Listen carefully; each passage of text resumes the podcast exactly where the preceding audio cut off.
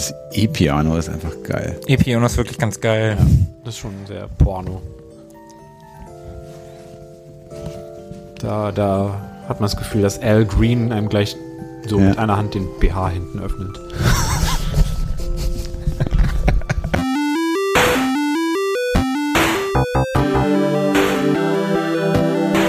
Ewig gestern. Der Podcast über Retro-Spiele und Popkultur. Vergangenes und aktuell gebliebenes. Die Retro Boys gehen mit euch der ganz großen Frage nach. War früher wirklich alles besser?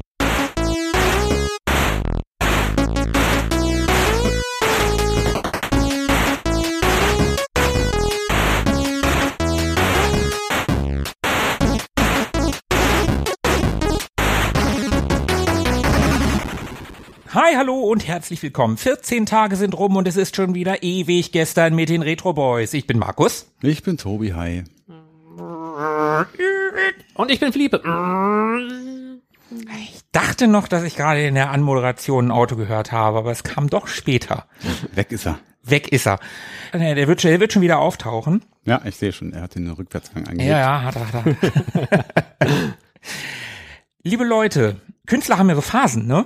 Ich weiß nicht, ob ich so weit gehen würde, uns als Künstler zu bezeichnen. Wir sind auf jeden Fall gerade in unserer blauen Periode oder anders gesagt in unserer Sega-Periode. Denn nach, was hatten wir zuletzt? Golden Axe, nach Alex Kidd in Shinobi World und nach Castle of Illusion starring Mickey Mouse haben wir jetzt heute das vierte Spiel am Stück von Sega. Wir haben ein Tetris. Ja, quasi. Das hatten wir auch zwischendrin. Aber das war ja bei Nintendo. Aber egal. Unser viertes Spiel am Stück, zumindest von den Spielefolgen, über ein Sega-Spiel. Wir sprechen über Outrun. Ja, es wird klassischer, noch klassischer als beim letzten Mal. Outrun ist nämlich älter. Und wie wir das immer so machen, bevor wir ganz tief eintauchen, Rattern wir einmal kurz die Key Facts runter. Also es geht um Outrun, das ist von Sega und erschien im September 1986. Es handelt sich dabei um ein klassisches Rennspiel und zu finden war das auf der Arcade hauptsächlich und auf dem Mega Drive, aber in Wirklichkeit auch eigentlich so ziemlich auf allem, was es sonst noch so gab. Ja, dann lass uns doch mal schauen. Wir befinden uns im Jahr 1986. Zeitliche Einordnung. Was war denn 86 so los bei den Games, Philippe? Bei den Games gibt's einige, die ich auch kenne, aber wir fangen gleich mit Enduro Racer an. Das ist Sega Arcade und könnte irgendwas mit dem heutigen Titel zu tun haben, aber ich weiß es nicht genau. Mhm. Arkanoid. Arkanoid. ich wollte gerade sagen, ich finde es immer geil, wenn Leute das richtig aussprechen. Für mich ist das immer Arkanoid. Das klingt dann falsch, ne? Ja, genau. Das heißt nicht Arkansas, das heißt Arkansas. Super Mario Bros. 2, aber nicht das, was ihr denkt, sondern das, was man in Deutschland unter The Lost Levels kennengelernt hat. Das viel zu schwere Add-on zu Super Mario Bros. Teil 1. Ja, das japanische genau. Super Mario Bros. 2, ne? Ja. The Legend of Zelda, des Ur-Zelda. Rampage, Alex Kidd in Miracle World, Metroid, Defender of the Crown, World Games und Bubble Bobble. So, das wäre eine grobe Übersicht über die Spiele, in die wir uns so reinfläzen und ranflanschen mit diesem Titel. Aber wie war es denn sonst popkulturell? Ich finde es schön, dass du da übrigens World Games mit reingenommen hast in die Liste. Hätte ich nicht erwartet. Ja, habe ich extra mit reingenommen, weil wir ja schon mal darüber gesprochen haben, über World Games bzw. über Epics. Ja, das stimmt. Schauen wir mal in die Filmwelt. Was gab's denn da so? Top Gun. Ah, nee. ja, hätte gut gepasst. Sebo hätte sich sehr gefreut. Aber wir sind einfach sieben Jahre zu früh. Dafür heben wir ab. Top Gun, Crocodile Dundee, Star Trek Teil 4, Aliens, also nicht Alien, sondern Aliens. Ferris macht blau, der Name der Rose, Highlander Nummer 5 lebt. Finde ich auch überraschend, dass du das damit reingenommen hast. Und Howard the Duck. Star Trek 4, welcher war das nochmal? Äh, die Reise nach Heim, äh, Voyage Home, äh, wie heißt der im Deutschen? Zurück in die Vergangenheit? Ja, genau. Nee. Der, der mit den hm? Wahlen? ja, genau, der mit den Zurück in die Gegenwart. Zurück in die Gegenwart, ah, genau. Zurück in die Vergangenheit war die Serie ja, mit hier. Scott Bakula. Scott Bakula, genau. So, jetzt haben wir eine Menge Ausflüge gemacht gerade in der kurzen Zeit. Die persönlichen Erfahrungen mit Outrun, bevor wir wirklich einsteigen. Also in den Wagen, äh, in das Spiel. Also. Ich verstehe schon, was du meinst. Also, meine persönliche Erfahrung ist gar nicht so riesig. Also an dem Namen kommt man erstmal nicht vorbei wenn man mit dem Spiel auch keinen großen Deal hat, hat man das zumindest schon mal gesehen oder davon gehört. Ich habe es auch mal gespielt, aber habe da nicht wirklich nostalgische Erinnerungen dran. Also zumindest nicht durchs selber spielen. Für mich ist es eher so eine Art Blaupause für alle Rennspiele dieser Zeit, vor allem was so Arcade-Spiele angeht. Ja, ich hatte es auf dem C64, glaube ich, zuerst. Da habe ich es mal gespielt. Auf dem Amiga weiß ich es nicht genau. Mich verbindet zumindest keine echte Nostalgie mit dem Spiel. Wie ist bei dir, Philippe? Outrun ist tatsächlich etwas, wo man ähnlich wenig drumherum kommt wie bei Arcanoid. es ist ein Standard sozusagen in, in der Halle gewesen zu der Zeit und bei dem einen oder anderen Spanienurlaub werde ich das wohl auch gesehen haben und war definitiv auch mal fasziniert von der Hydraulik eines Cabinets, wo man sich so richtig reinsetzt und durchgeschüttelt wird. Mhm. Das, wo soll es das schon mal sonst gegeben haben? Aber die weitere Berührung damit, so quasi im nächsten Atemzug, ist eben die seltsam anmutende Steuerung, wenn ich das jetzt so aus heutiger Perspektive beschreiben soll. Und die fiese Zeitbeschränkung. Das hat dann ein jähes Ende gebracht, dieser Faszination. Und dann war das genau das, eine Blaupause für ganz viele Rennspiele und diese Art von Raserei, so weit, dass ich es quasi auch direkt in Verbindung bringe mit irgendwelchen Werbekampagnen von irgendwelchen Bundesagenturen, die gegen Raserei und Alkohol am Steuer Werbespots machen. Die so eine ähnliche Ästhetik versuchen aufzunehmen und zu sagen, ja, stimmt, nein, nein, nein, böse, böse, böse. Ja, so waren die 80er damals. Völlig aufgedreht. Markus, was verbindest du denn damit? Ja, ich reihe mich da ein. Ich verbinde auch nicht wirklich was mit dem Spiel. Klar, ne? Arkanoid. Outrun, ja, kommt man nicht drum rum. Den Titel kennt man, wenn man irgendwie sich für Retro-Games interessiert, wenn man sich in den frühen 90ern für Spiele interessiert hat. Aber ich habe das nicht gehabt. Ich habe ja mein Master-System gehabt, da hatte ich es nicht. Mega Drive wollte ich immer haben, konnte ich also auch nicht haben. Wir haben keine Arcade-Kultur in Deutschland, konnte ich es also auch nie gesehen haben. Also ich habe es nie gesehen in Deutschland. Und ich habe es auch nicht auf dem Amiga gehabt, wie ich jetzt in der Recherche festgestellt habe, weil daran hätte ich mich erinnern können. Hm. Ich bin mir da auch nicht sicher, ob ich keine, das hatte. Keine Berührungspunkte mit dem Spiel, außer halt jetzt im Zuge von Retro-Spielen seit ein paar Jahren sicherlich mal angespielt, aber Nostalgie, uh -uh, gar nicht. Hm. Wir haben es übrigens auch nicht ausgewählt, weil uns Philippe darum gebeten hat, der bekanntermaßen ein großer Rennspiele-Fan ist. Naja, irgendwie schon. Ja? Du hast ein paar Spiele aufgezählt und Philippe ja, ja. und Philippe dann so, oh ja, Outrun. Ja, ja gut, das stimmt. Der, der Münzwurf. Ich war der Münzwurf. Aber es hat jetzt auch ganz gut in die Zeit gepasst. Im Sommer, es ist ein sommerliches Spiel. Aber bevor wir jetzt einsteigen, also einsteigen ins Auto, hm, Nochmal? Ja, ich, also ich versuche den Gag so oft wie möglich irgendwie jetzt okay. äh, mit, mit unterzubringen. Drehen wir noch eine kurze Runde. Runde drehen. Mhm. Wegen Auto und so. Ja. Hast ganz schön was unter der Haube, du. Ui. Und äh, werfen mal einen Blick auf die Zeit äh, vor Outrun. Die hat es nämlich auch gegeben. Und da gehen wir so etwa zehn Jahre mal zurück ins Jahr 1976. Da ist von Atari das Spiel Night Driver für die Arcade erschienen. Das ist früh. Und es hatte auch noch nicht allzu viel zu tun mit Autorennen, so wie man das heute kennt, und besteht im Grunde auch nur aus weißen Klötzen auf schwarzem Hintergrund.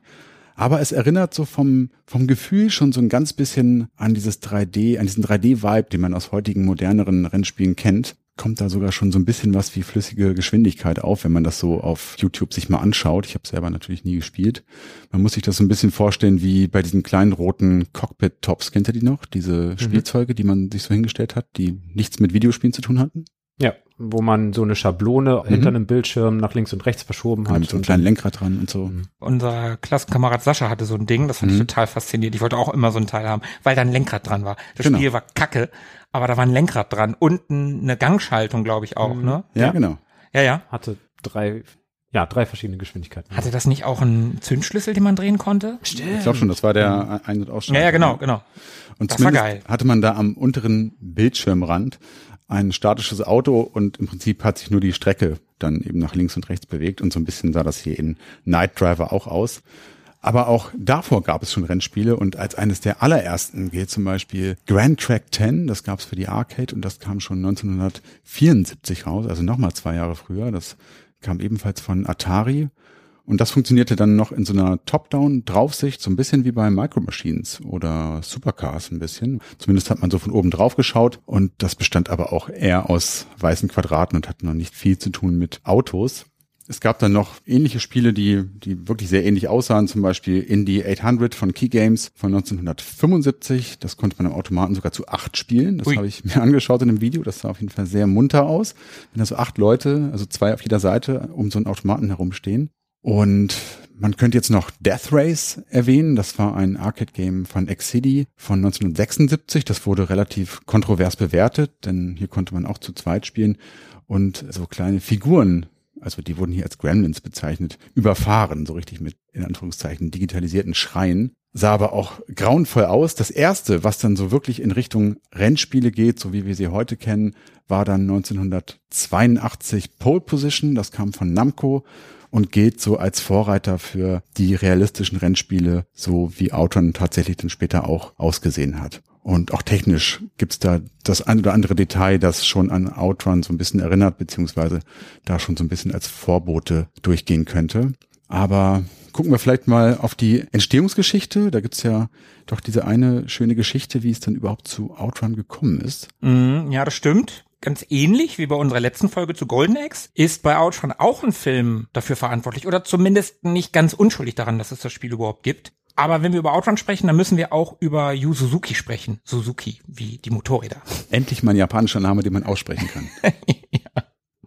Und der Mann, der ist eine echte Legende in der Gaming-Industrie. 1983 kam er zu Sega und leitete dort 18 Jahre lang das legendäre AM2-Team. Aus der Zeit stammen auch die Spielhallenklassiker Space Harrier von 85, Afterburner von 87, aber auch die legendären Rennspiele Hang On, auch von 85 und das schon erwähnte Enduro Racer von 86. Das sind alles Spiele von Herrn Suzuki. Habt ihr irgendwas davon mal gespielt? Ich habe außer Enduro Racer alles gespielt. Nicht zwingend die Arcade-Version. Mhm. Afterburner und Hang-On hatte ich auf meinem Master-System und Space Harrier hatte ich auf dem Amiga. Tatsächlich sogar im Original. Enduro Racer, wie gesagt, habe ich nicht gespielt. Mhm. Afterburner hat mich irgendwie immer fasziniert, aber ich habe es nie gecheckt. Das Weil ist immer, wenn man Chili gegessen hat, ne? Wie ging es denn dann weiter? Äh, vielleicht hat, möchtet ihr auch noch mal erzählen, ob ihr das was von gespielt habt. Nicht immer nur Afterburner nach dem Chili. Philippe, magst du Chili? Ich mag Chili, aber ich kann auch so Afterburner haben, also das Spiel. Das habe ich tatsächlich in der Arcade gespielt. Echt? Ja. Auch so in so einem Hydraulik-Ding mit, mit, wie, wie John Connor in Terminator 2? Äh, müsste ich lügen. Ich vermute ja. Okay, das ist, halt ist schon Weilchen her. Also ich, ich kann mich dran erinnern, dass ich mal in so einer geschlossenen Kapsel, mehr oder weniger geschlossenen Kapsel saß und die hat sich dann auch wirklich so ein bisschen gedreht. Geil. Also nach links und rechts offen, aber oh, versuch mal da die, die Spiele auseinander zu bekommen. Und Hang-On müsste ich eigentlich auch gespielt haben. Gab's das auch in der Arcade mhm. mit echten Motorrädern ja. drauf mhm. hin und her ja, wippen? Ja, dann, dann habe ich das auch gespielt. Krass. Ja, hätte ich nicht gedacht, dass ich da irgendwie ein bisschen Arcade-Erfahrung mitgenommen habe. Das war bei Hang-On tatsächlich der große Selling Point. Das war so ganz neu in der damaligen Zeit, dass die diese Plastikmotorräder zum Draufsetzen davor gepackt haben. Und darum war es auch ein mega Hit für Sega. Mhm. Und Tobi, bei dir? Ich habe davon Space Harrier nie gespielt, also nie so richtig jetzt, glaube ich, erst so in neuerer Zeit mal reingeguckt. Afterburner, wie gesagt, habe ich mal versucht, aber irgendwie war ich da immer zu schlecht. Aber ich habe das, ich war ja einmal, habe ich glaube ich schon mal erzählt, in einer Arcade in England und da standen glaube ich auch all diese üblichen Verdächtigen, von denen wir hier sprechen, irgendwie rum. Und da habe ich mich mal in Afterburner versucht und ja, habe das irgendwie nicht so gut hingekriegt. Aber ich mochte das irgendwie mal, weil es so der Himmel und diese, dieser, wie heißt es, diese, ja, die, der, der Afterburner eben und der, die, die, der Qualm, der Rauch, wie so. nennt man das denn? Aus dem Flugzeug rauskommt. Chemtrails. Chemtrails, genau. Ihr wisst, was ich meine.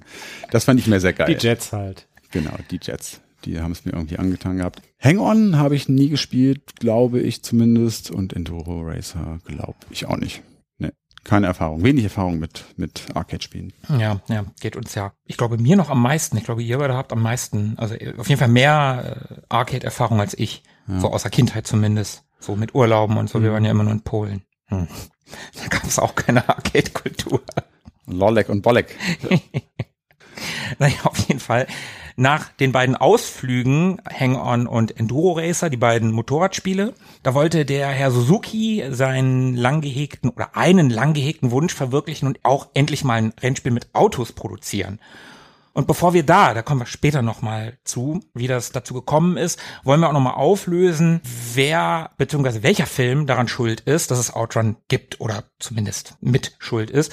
Und das war die Rennfahrerkomödie The Cannonball Run mit Burt Reynolds und Roger Moore unter anderem. Das war so ein mega Star-Vehikel, also waren alle möglichen bekannten Schauspieler dabei, auch Dean Martin und Sammy Davis Jr. Mhm. Jackie Chan in einer ganz frühen US-Rolle. Mhm. Okay, krass. Der heißt im Deutschen Auf dem Highway ist die Hölle los. Mhm. Und der Herr Suzuki war ein, wie gesagt, Riesenfan dieses Films und wollte etwas in diesem Stil machen. Ihm schwebte ein Rennspiel quer durch die USA vor. Und obwohl Yu auch einen Roadtrip gemacht hat, sollte es dann doch etwas anders kommen. Aber dazu kommen wir halt später. Lasst uns doch jetzt mal über das Spiel sprechen. Muss man Outrun noch groß beschreiben? Ja, es gibt bestimmt Leute, die es nicht wirklich kennen. Okay, okay, okay. Beschreiben wir es kurz in klaren Stichpunkten. Outrun, wenig überraschend, ein Rennspiel. Und zwar der ganz klassischen Arcade-Sorte. Ab dem Start läuft die Zeit runter, ganz unerbittlich. Und bevor der Timer auf Null springt, muss man den nächsten Checkpoint erreicht haben. Was das Spiel dabei aber besonders macht, ist seine Streckenstruktur. Man fährt nicht einfach in einem durch, sondern man rast durch fünf verschiedene Abschnitte und die sind nicht einfach nur hintereinander weggeschaltet, sondern man muss sich nach jedem Abschnitt entscheiden, ob man links oder rechts fährt. Also man hat nicht fünf Abschnitte, sondern 15 sozusagen, aus denen man wählen kann. Und fünf von denen kann man hintereinander weg abfahren.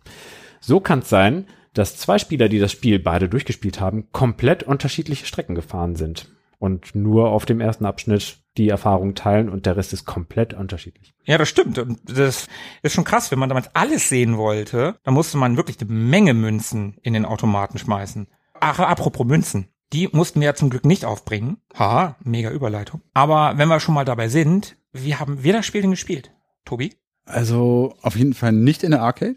Mhm. Das kann ich schon mal sagen. Ich habe es zu Hause gespielt auf dem MAME-Emulator auf meinem MacBook und habe dabei einen 8-Bit-Do Pro Controller verwendet.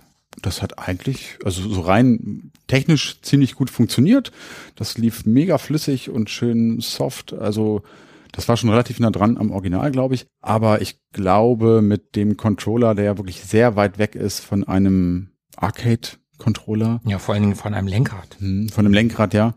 Ja, weiß nicht, ob das so die, die, die perfekte Steuerung dafür gewesen ist. Also vielleicht war ich auch einfach zu dämlich, das kann auch sein aber dazu kommen wir später noch. Mhm. Aber ich schieb's jetzt erstmal auf den Stick, auf den Controller, ja. Und Philippe?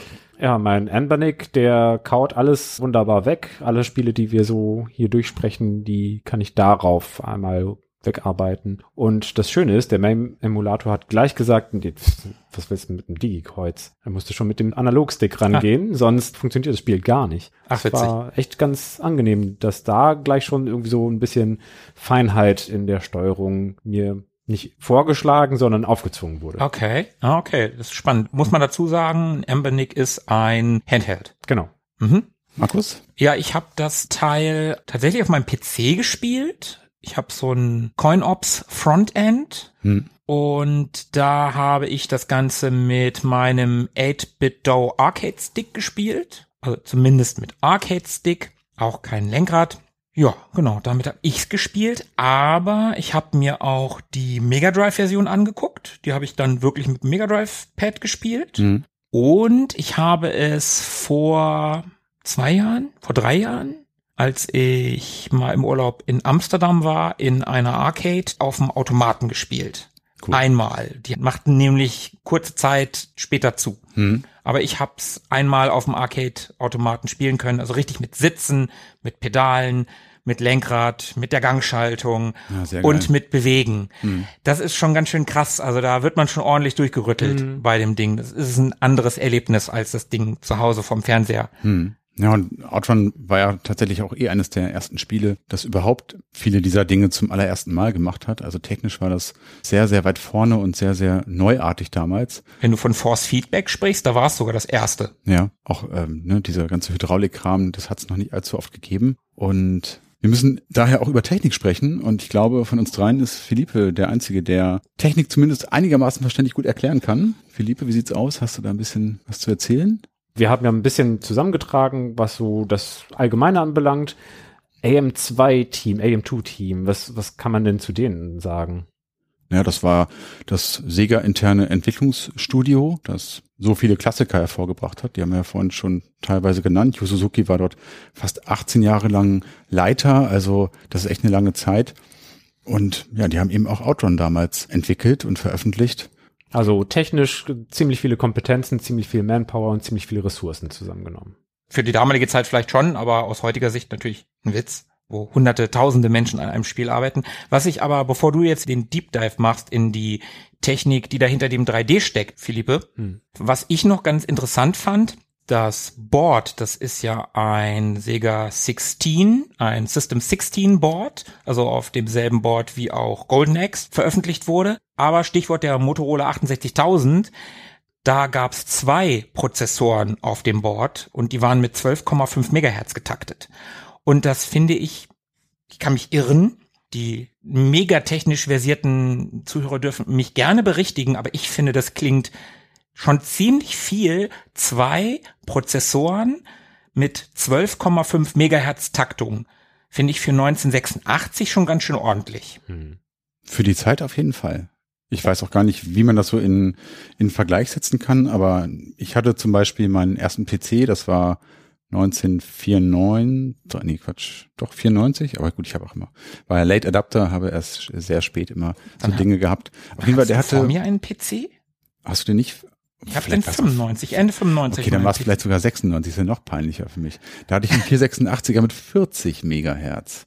Ja, und was hatte das NES in der damaligen Zeit? 2, irgendwas? Genau. Da finde ich 12 Megahertz mit zwei Prozessoren schon ganz ordentlich. Ja. Blast Processing mit 8 Megahertz so um den Dreh. Ja. Also wenn das so beworben wird, dass das unfassbar schnell ist, ein Prozessor, und dann kommt man noch nicht mal ran, dann ist das ein paar Jahre vorher in der Arcade mit zwei Prozessoren und ne, zweistelligen Megahertz-Zahlen. Ist das, glaube ich, in Ordnung. Da, mhm. da kann man mitarbeiten. Aber du hast gerade von 3D gesprochen, Markus. Mhm. 3D ist natürlich nur so dahingesagt. Wir sind im Jahr 1986. Aber wir haben vorhin schon gehört, dass Outrun so ein paar Sachen schon sehr früh sehr gut gemacht hat und dass es hier auch schon auch vor Outrun sogar Spiele gab, die einen zumindest 3D-artigen Stil irgendwie etabliert haben. Nun war es bei Outrun schon ein bisschen besser, aber natürlich noch kein echtes 3D. Kannst du das ein bisschen erklären, Philippe? Ich kann es versuchen. Schauen wir mal, was am Ende hinten rauskommt. Beim Afterburner? Beim Afterburner, genau. War auch so ein Spiel. Ja, ja, ja, ja. ja. Das wollte ich damit eigentlich erstmal so, ausdrücken. Ja, genau. War auch ein Spiel. Nein, lass mir Zirp, zirp. And now for something completely different. Beim echten 3D, so wie wir es heutzutage eher kennen, kann man sich vorstellen, man bastelt eine Engine und die berechnet so die ganze Geometrie, die ganzen Dreiecke oder was auch immer.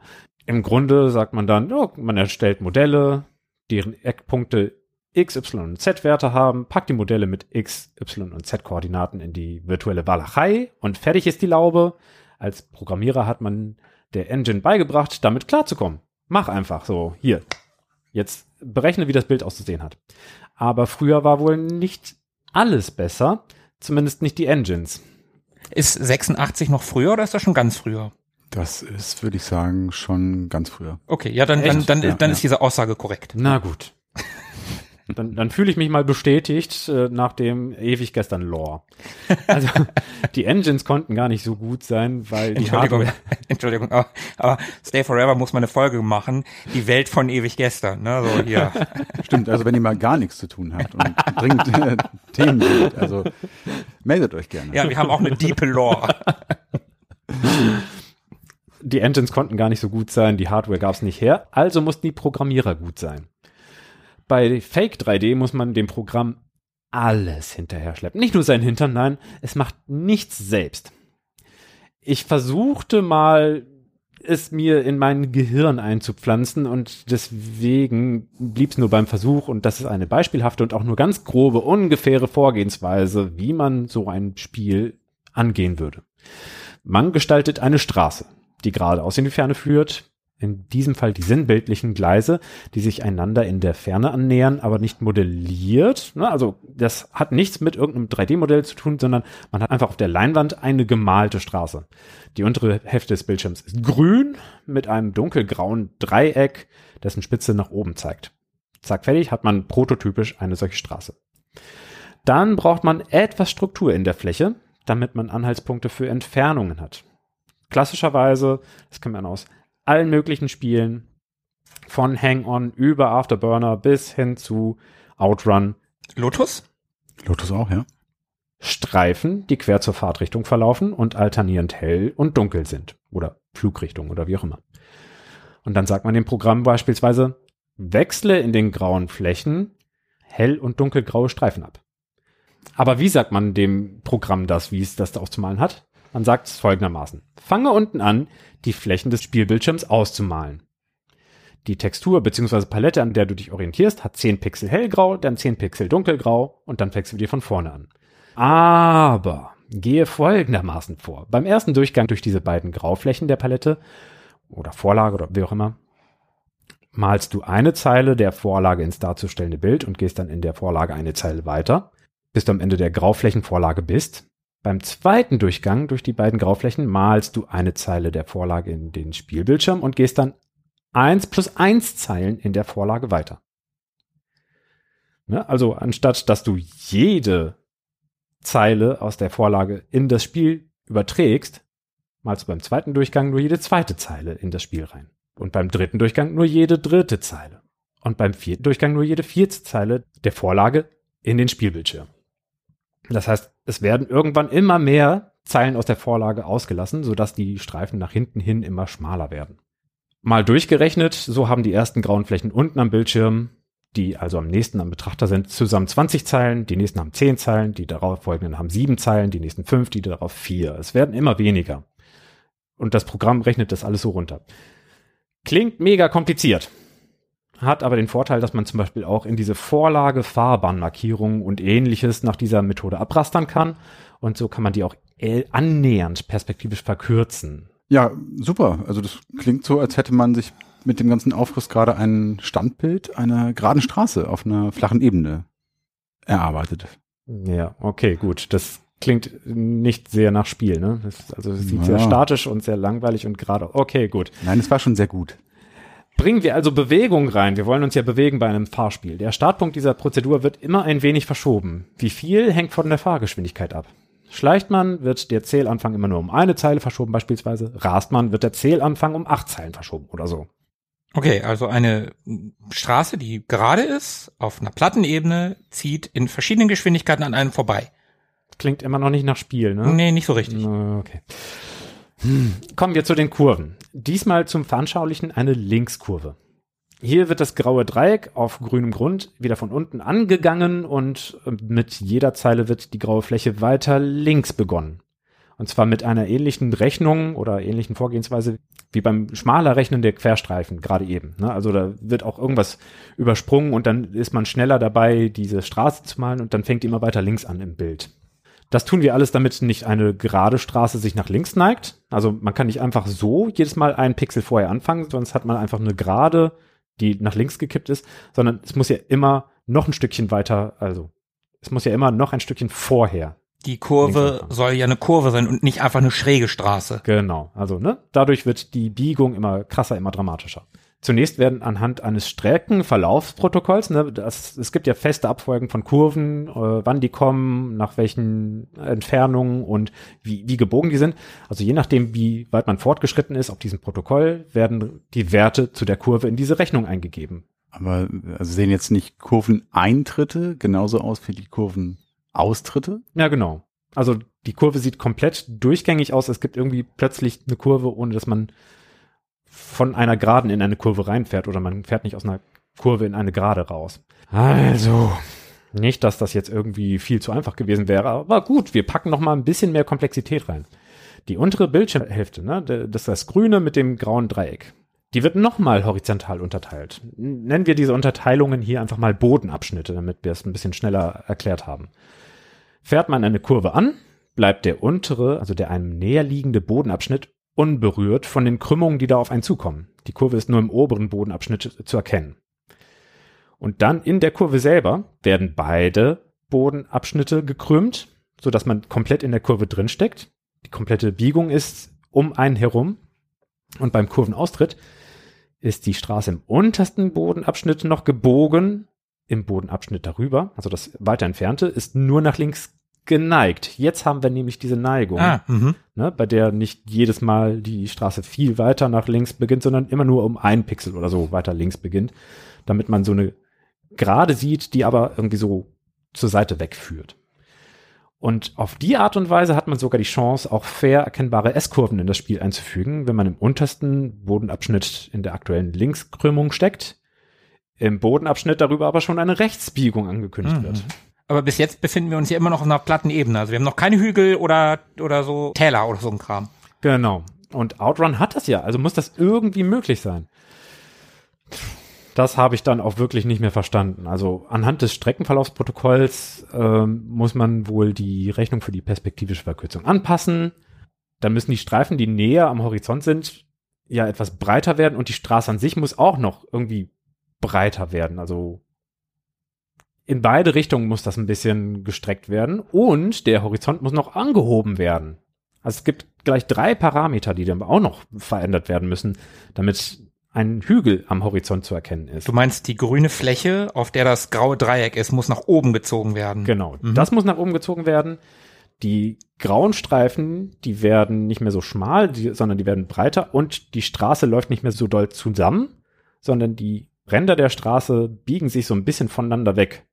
Das muss alles auch noch bedacht werden. Es gibt also im Prinzip kein Dreieck mehr. genau. Mhm. So, dadurch äh, erhält man ein, Trapez. äh, man erhält ein Pizza Hut. Hm, ja. Erst gehen die Streifen so aufeinander zu und dann Ah, okay. biegen sie sich ein Mhm, bisschen mhm. voneinander weg. Dann hat man einen ansteigenden Hügeleffekt. Und wenn man alle Vorzeichen in dieser Rechnung umkehrt, erhält man einen absteigenden Hügeleffekt. Also die gehen krasser aufeinander zu, die Ränder der Straße, die Querstreifen werden schmaler und der Horizont wird abgesenkt. Wer dann noch im Code den Überblick behalten hat, kriegt einen ganz schön dollen Händedruck von mir, kann diese Rechnung alle kombinieren, sodass man geschwindigkeitsabhängig eine hügelige, kurvige Straße hat, die an einem vorbeizieht. Okay, jetzt haben wir sehr viel über Kurven und Straßen und Hügel und so weiter gesprochen. Wie sieht's denn mit dem Wagen selber aus? Also wie funktioniert das? Der ist ja scheinbar in der Mitte des Bildschirms angeklebt. Genau. Also, wenn man da jetzt noch nichts an Rechnungen eingegeben hat, dann fährt er automatisch alle Kurven mit, weil er einfach in der Mitte des Ganzen bleibt. Das klingt nach einem super guten Spiel. ich muss nur Gas geben und sonst nichts machen. Spannend. Nein, das ist voll scheiße. Wie funktioniert das, Philippe?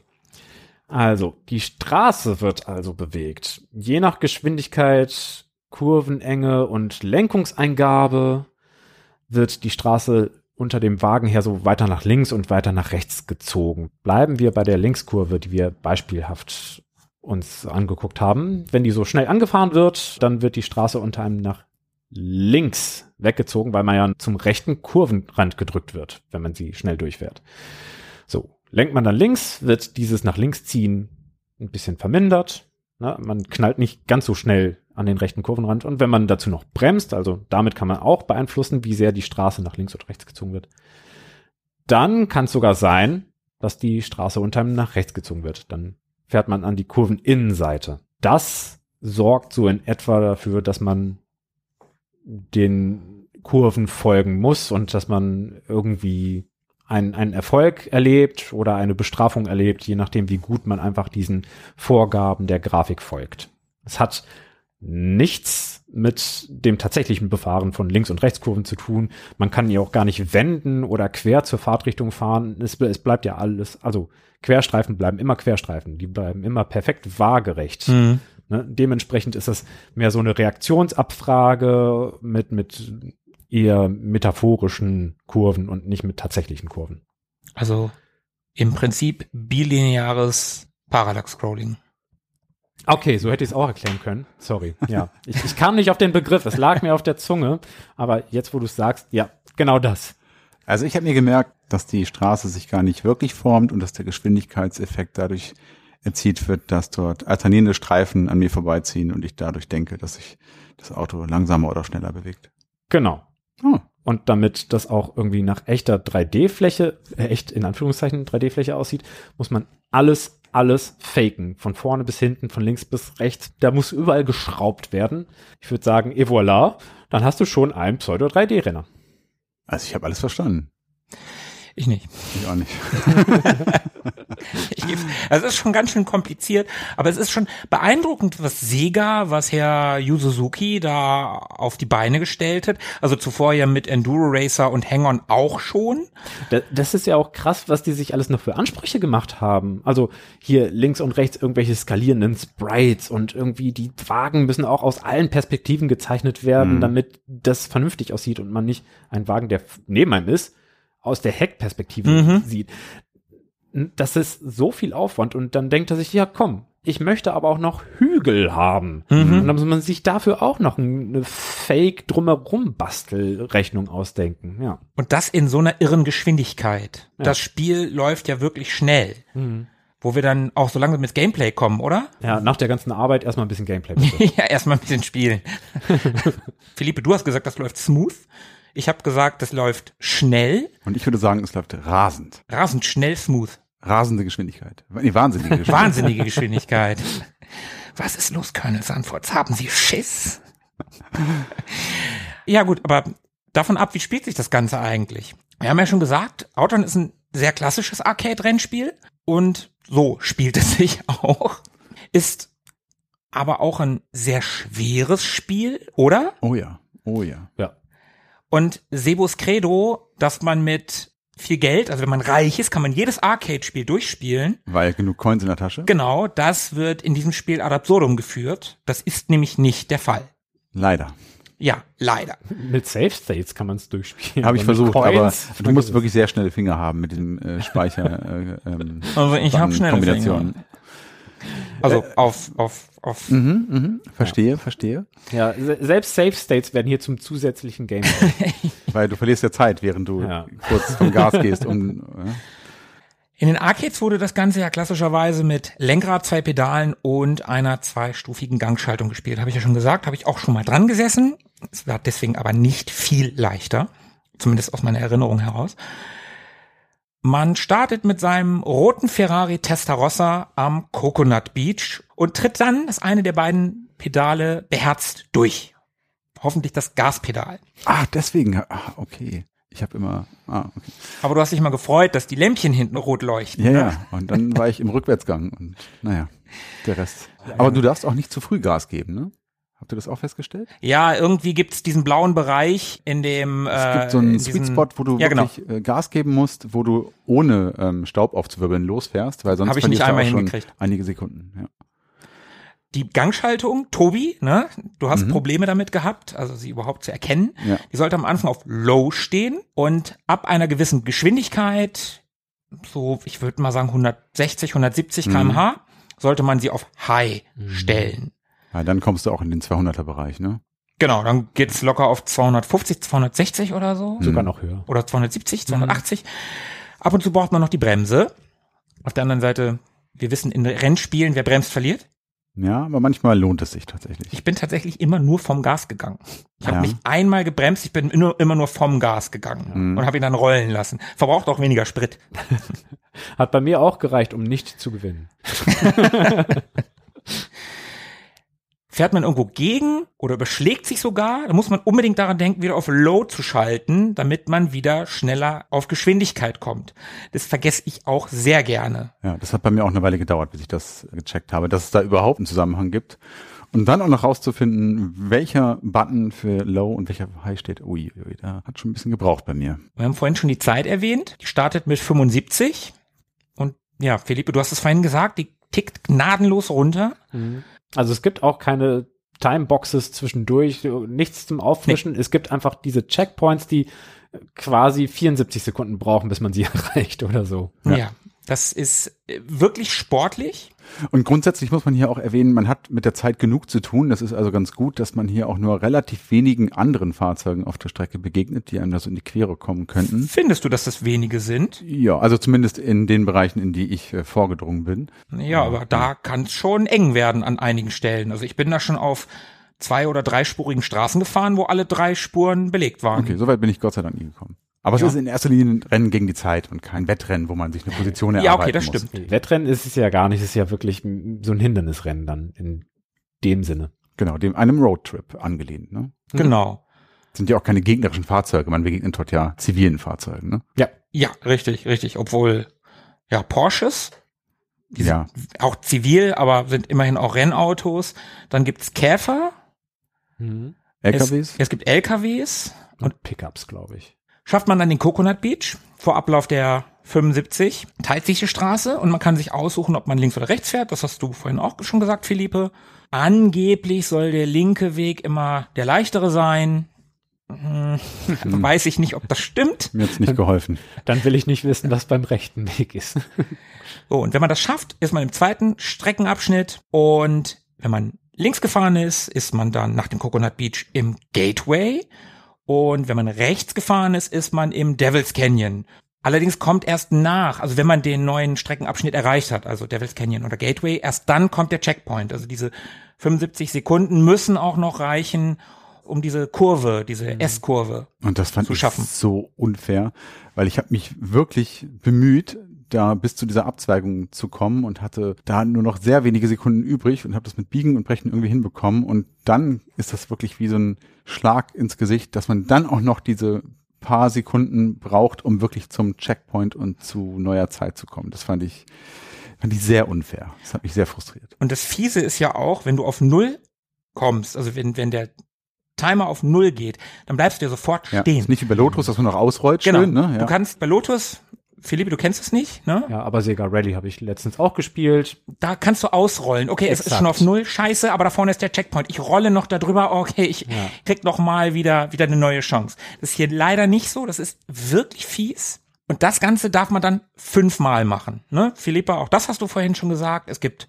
zwar 15 Streckenabschnitte insgesamt in dem Spiel, aber man befährt nur fünf. Nach jedem Streckenabschnitt teilt sich die Straße wieder, dann kommt wieder der Checkpoint, sofern einem vorher halt nicht die Zeit ausgeht.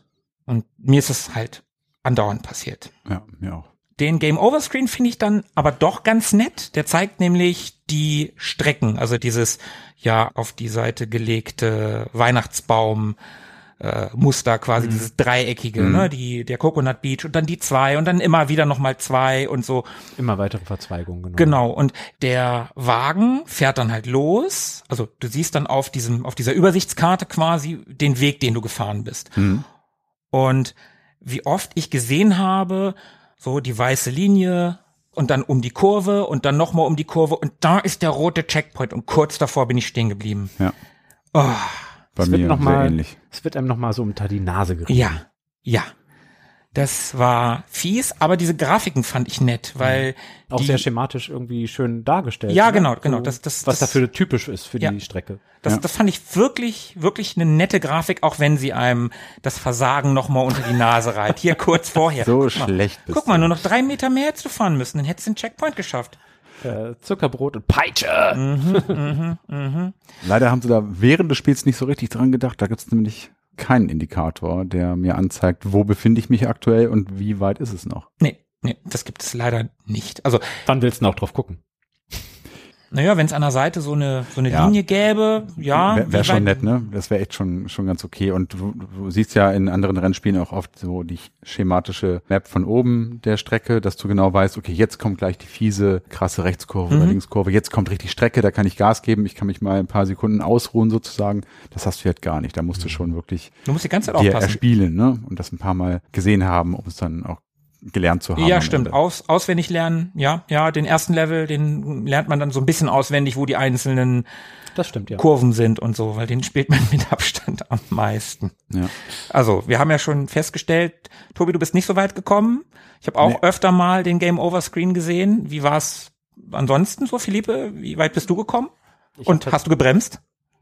Ich habe nicht gebremst, nee. Wenn, dann aus Versehen. Ich habe ein bisschen versucht herauszufinden, wie das mit dem Schalten geht. Das war bei mir ein Kippschalter. Also immer derselbe Knopf für High-Low, High-Low. Hm? Genau, genau. Und damit bin, habe ich es einmal, ein einziges Mal bis zu einem dritten Abschnitt geschafft. Wow. Und dann bin ich da auch nicht besonders weit gekommen, weil es mich gleich irgendwie so zwischen, keine Ahnung, zwei Lastern zermahlen hat. Ja, da bist du auf jeden Fall weitergekommen als wir, ne? Ich hab's eigentlich fast immer, ich glaube einmal nicht, aber ich hab's immer in den zweiten Abschnitt geschafft, aber nicht einmal in dritten, nicht einmal. Wie oft ich in dieser S-Kurve nach dem Devil's Canyon oder Gateway, je nachdem, wo ich lang gefahren bin, die S-Kurve danach in den nächsten Abschnitt und wie oft ich die gesehen habe und dann wieder nicht geschafft. Ich Ja, habe es auch genau einmal in den zweiten Abschnitt geschafft, glaube Oh. ich. Sogar nur einmal. Ja. Aber gut, du hast auch nicht das mit dem Schalten am Anfang, ne? Ja, ja, das stimmt. Aber sprechen wir doch lieber über schöne Dinge. Zum Beispiel, wie präsentiert sich denn Outrun eigentlich so? Denn grafisch ist Outrun auf jeden Fall auf der einen Seite sehr detailliert, also wirklich hübsch. Vor allem am Anfang mit dem Startscreen, dem Banner, also wenn es da losgeht und da stehen Leute am Straßenrand und da ist eine Kamera und da gibt's Palmen und bei dem Testarossa haben sie sogar an das Ferrari-Pferd gedacht. Das sieht schon sehr, sehr hübsch aus. Man sieht es dem Spiel natürlich ein bisschen an. Es ist alt, die Sprites sind entsprechend grob. Ja, das liegt wahrscheinlich auch am starken Scaling, ne, der Umgebung, dass das alles sehr grob und ein bisschen älter aussieht. Ja, aber in Bewegung ist das Ganze dann doch einigermaßen beeindruckend, finde ich. Und du hast ja gerade schon gesagt, das ist wirklich schnell. Da kommt ein sehr, sehr beeindruckendes Geschwindigkeitsgefühl auf. Das macht das Spiel schon sehr, sehr gut. Es läuft sehr, sehr flüssig, sehr weich, egal ob man jetzt in Kurven fährt oder über kleine Hügel donnert. Und natürlich das zentrale Element ist der Testarossa, das übrigens ein Cabrio ist. Der ist zwar auch, ja, ein bisschen grob gepixelt, aber sehr gut erkennbar als Ferrari, würde ich sagen. Mhm. Und Diese seitlichen Streifen da, also diese Ein Lufteinlassungen, Mhm. die Und- sind auch ja. so erkennbar. Hm. Und das Pferd, das Pferd, ne, Tobi, du hast es gerade schon gesagt. Ja, also wenn man es kennt, erkennt man es auch auf jeden Fall. Ich weiß nicht, wenn man noch nie einen Ferrari gesehen hat und nicht weiß, wie das Logo aussieht, ob man das Pferd wirklich erkennen würde. Aber es ist da und es sieht für mich auf jeden Fall aus wie ein Pferd. Es war da. In den alten Versionen war es da. In den neuen, also wenn man das heutzutage auf der Switch kauft, in der Sega Ages Collection, Sega hat, ich glaube 2008 die Rechte an Ferrari, also an der Marke Ferrari verloren und seitdem haben sie das Logo ersetzt. Ich glaube mit so einem Vogel oder Ja. so.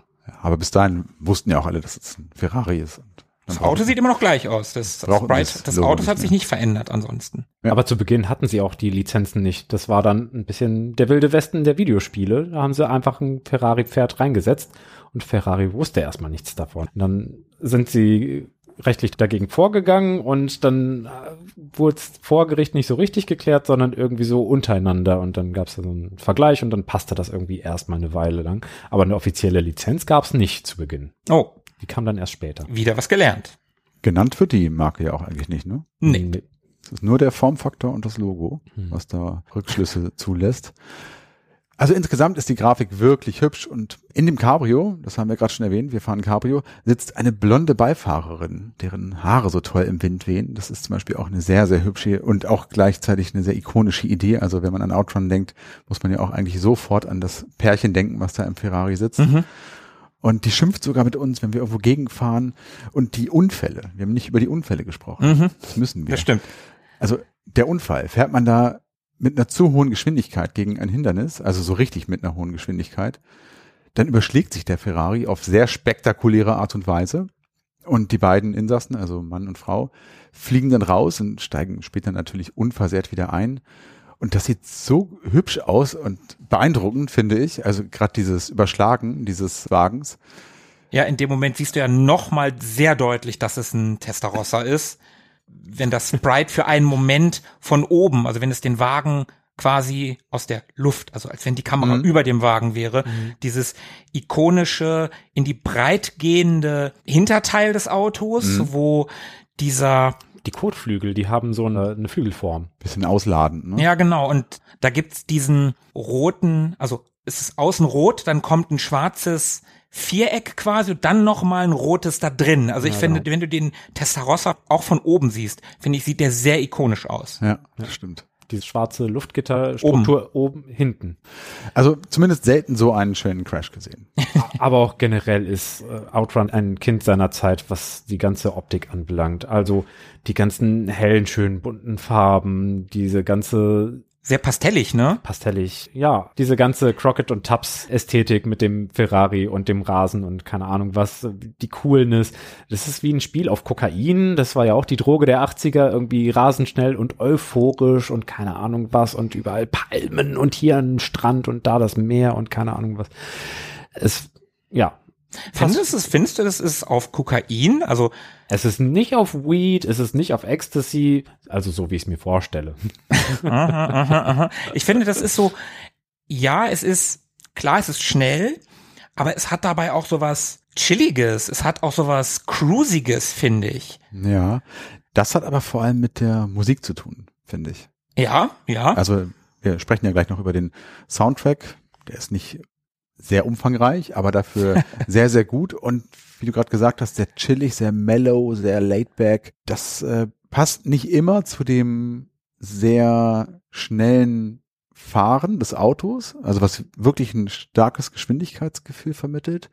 Aber es schafft so eine Grundentspanntheit. Es bringt so eine Mhm. Grundentspanntheit Ja, in das genau. Spiel rein, ne? was so ein Mhm. bisschen an Kalifornien oder so erinnert.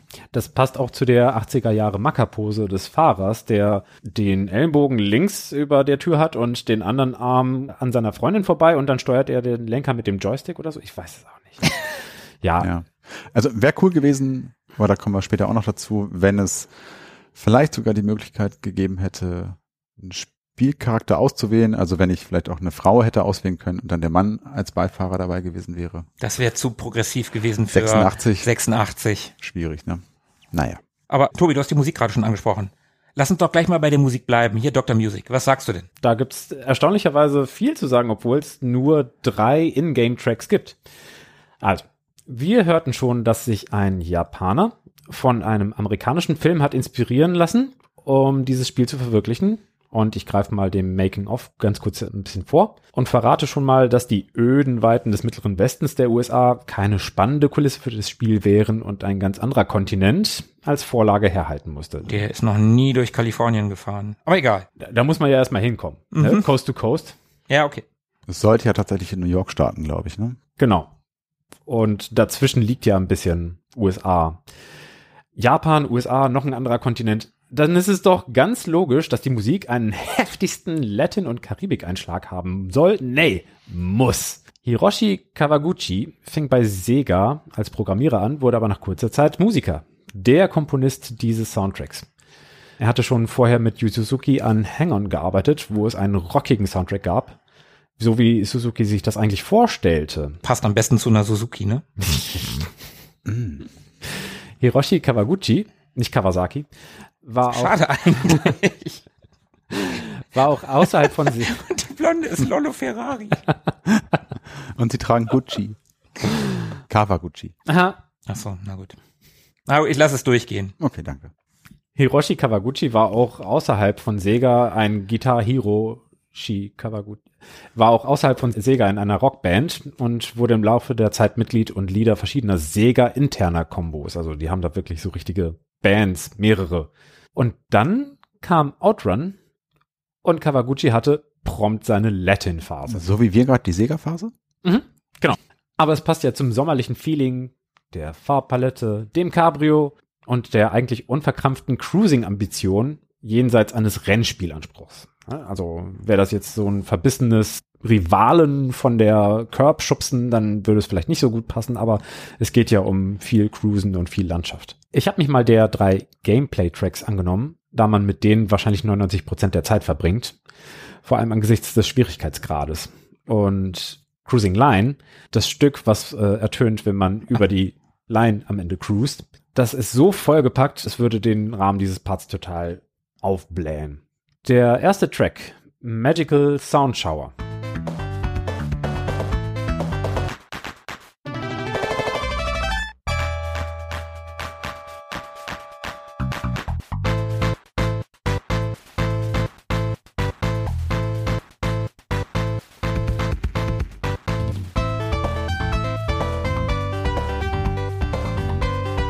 Hat die typische 3-2-Klave aus dem kubanischen Son in seinem Hook oder in seinem Riff. Geht also ziemlich detailliert so in die tatsächliche Theorie der Latin-Musik und hat diese drei Klatscher und dann zwei Klatscher, die man erst hört, die dann auch von der kompletten Instrumentierung unisono getragen wird.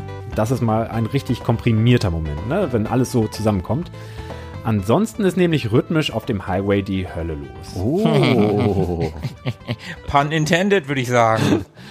Der Bass klingt im gesamten Soundtrack, wie es sich in den 80ern gehört, verdammt nochmal, nach Rubberband Bass. Also das klingt so ein bisschen nach, nach ganz dicken Gummiseiten, die man so zupft. In diesem Track hüpft und hinkt der Bass gleichzeitig munter, äh, so synkopierend, also ne, immer so versetzt, aber auch stoisch unter dem Arrangement umher. Ähm, sagen wir mal wie eine kubanisch lebenslustige Version eines Boomers, der sagt, ihr jungen Hüpfer, macht euer Ding, ich mach meins. So. Das war der Bass. Die Percussion enthält circa alle Rhythmen. Es wird alles gespielt. Also das ist jetzt nicht laid back oder entspannt oder chillig. Nee, das wird einfach alles so Es gibt einen tightness-beweisenden C-Teil-Riff, bei dem alles irgendwie so ein bisschen anders ist. Und dieses Riff kommt direkt vor dem Steel Drum Solo und direkt nach dem Steel Drum Solo.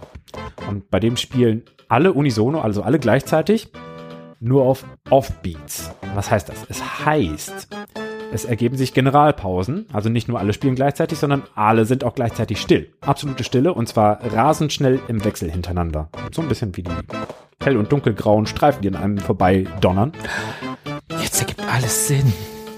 Und spielt einer nicht sauber, also jetzt mal angenommen, das wird live gespielt und das haben die Herren ja bestimmt gemacht bei Sega, ist derjenige, der sich verspielt, komplett exponiert. Das ist der eine, der so, äh, ups, mitten in die Pause rein plärt. Und außerdem hat man wenig Orientierung, weil die schweren Zählzeiten, ne? also man ist ja off-beat, nicht on-beat, die sind nicht da. Ein bisschen wie so ein Trapezakt mit verbundenen Augen. Die Orientierung fehlt, alle müssen zusammen intakt bleiben und verhaut es einer, hat das deutlich erkennbare Auswirkungen. Platsch. Und das Solo, dieses, wer weiß, Steel Drum Solo, naja, da hat es der Kawaguchi einfach mal gefühlt und hat es laufen lassen.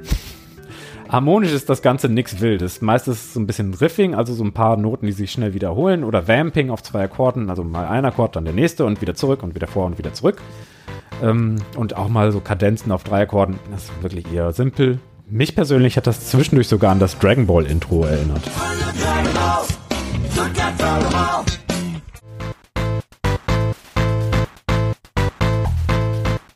Der zweite Track.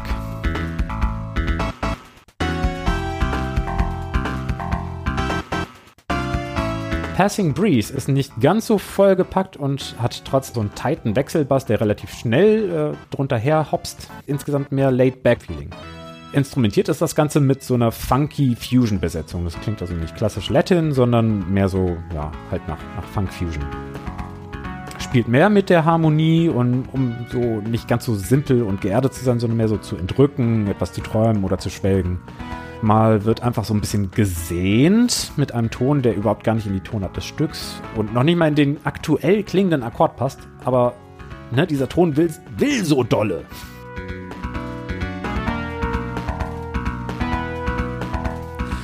Und dann wiederum gibt es auch mal diese Klischee-Abwärtschromatik aus dem Samba.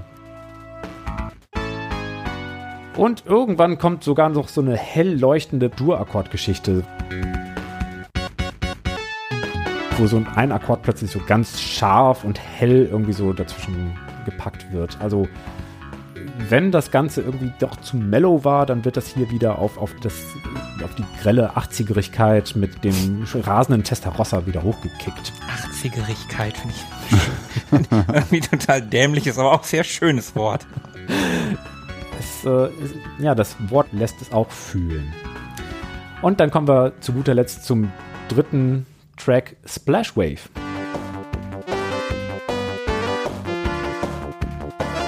Das ist fixer Poprock mit einem I Need a Hero Schlagzeug und dem gewissen Space Harrier Soap Feeling. das musst du erklären. Space Harrier Soap Feeling. Dazu müssen wir an eine Folge Themes Like Yesterday verweisen, wo Sebo äh, den Titeltrack mitgebracht hat zu Space Harrier. Ah, und ich habe ihn für Outrun gehalten. Da schau an. Ja, Ja, und ich, ja, ich ja. habe ihn für Space Harrier gehalten und habe mich Hast dann geglaubt. Hab, hab dir dann geglaubt, genau. Also, wie wir merken, sind da deutliche Parallelen zu erkennen. Enthält nämlich genauso den oktavierten Bass, den ich damals nachgespielt habe mit dem Synthi, äh, der in Space Harrier zu finden ist.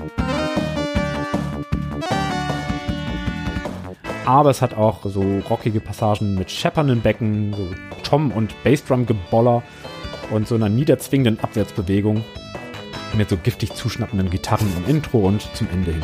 Aber natürlich kann Kawaguchi das Synkopieren nicht lassen, muss irgendwas immer verschieben, verschiebt sich im Zwischenteil mit Dreiergruppen absurd lange gegen den Beat. Ähm, kann sich jemand an Hungriges Herz von mir erinnern? Ja. Das Nein. Stück? Sag mir, wie weit, wie weit, wie weit, wie weit wirst du gehen? Und da ist auch genau diese Verschiebung in Dreiergruppen gegen den Beat. Also eigentlich hast du vier Schläge und dieses wie weit ist 1, 2, Pause, 1, 2, Pause, 1, 2, Pause. Wie weit, wie weit, wie weit. Dann hast du die Betonung immer woanders. Und ja, also von wegen hier einfach mal straight vorweg gebollert. Nee, nee, komm, ich muss, ich muss synkopieren, ich kann nicht anders. Wäre ich von selber nie drauf gekommen. Aber ich habe gestern ja schon mal ein bisschen in das Skript geschaut und dann das Stück gehört im Spiel und dann war ich auch dran erinnert tatsächlich. Krass, okay, cool. Ja. Ja. insgesamt ist das Stück schon das catchieste und ohrwurmigste. Und nochmal so als kurzes Appendix. Last Wave ist ein weiterer Track im Soundtrack, aber eine Game-Over-Melodie. Ah.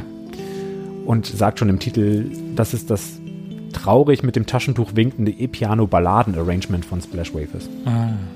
Ja, es versöhnt so ein bisschen, ne, wenn man, Ja. wenn man dann doch mal wieder rausgeflogen ist. Sei nicht traurig. Sei nicht traurig. Also ich war trotzdem traurig, aber es hat bei mir irgendwie funktioniert. Ja, war, war wie ein Pflaster auf die Backe. So, weit zur Musik. Vielen Dank.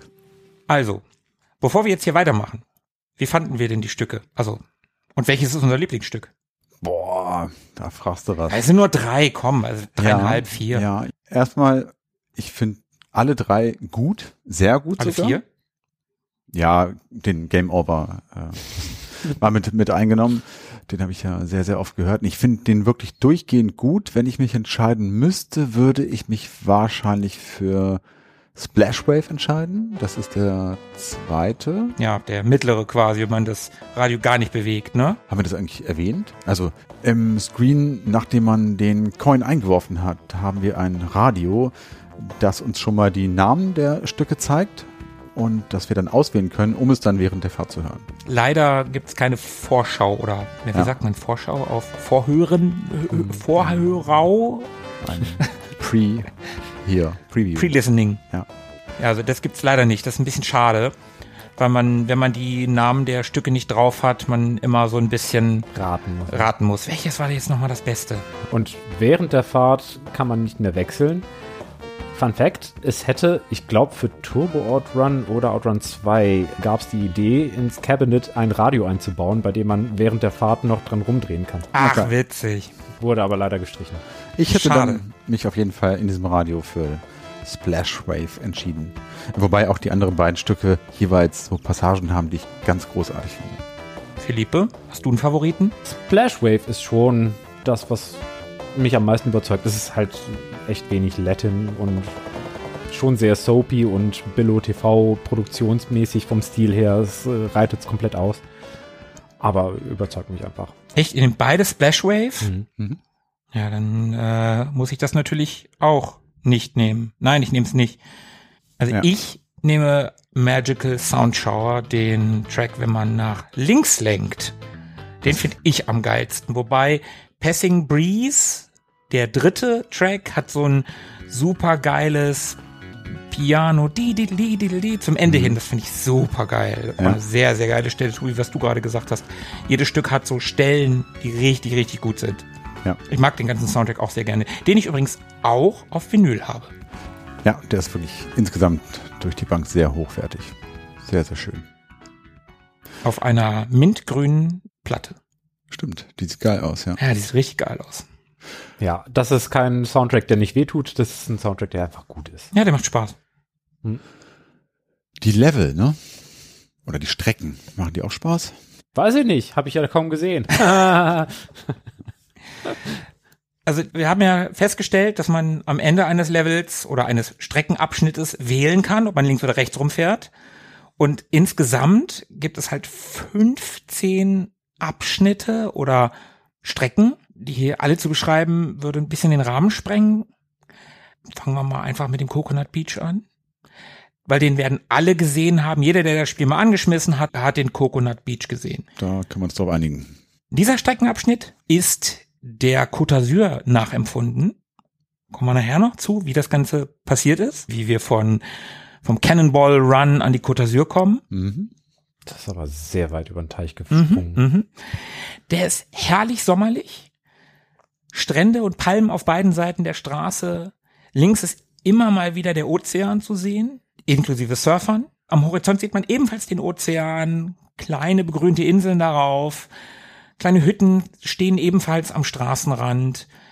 Die Straße selbst ist teilweise fünf Spuren breit. Also manchmal hat man richtig Platz. Am tollsten finde ich allerdings diesen richtig herrlich blauen Himmel. Ne? Wir haben gerade schon gesagt, es ist sehr pastellig und es ist so ein richtig schönes hellblau.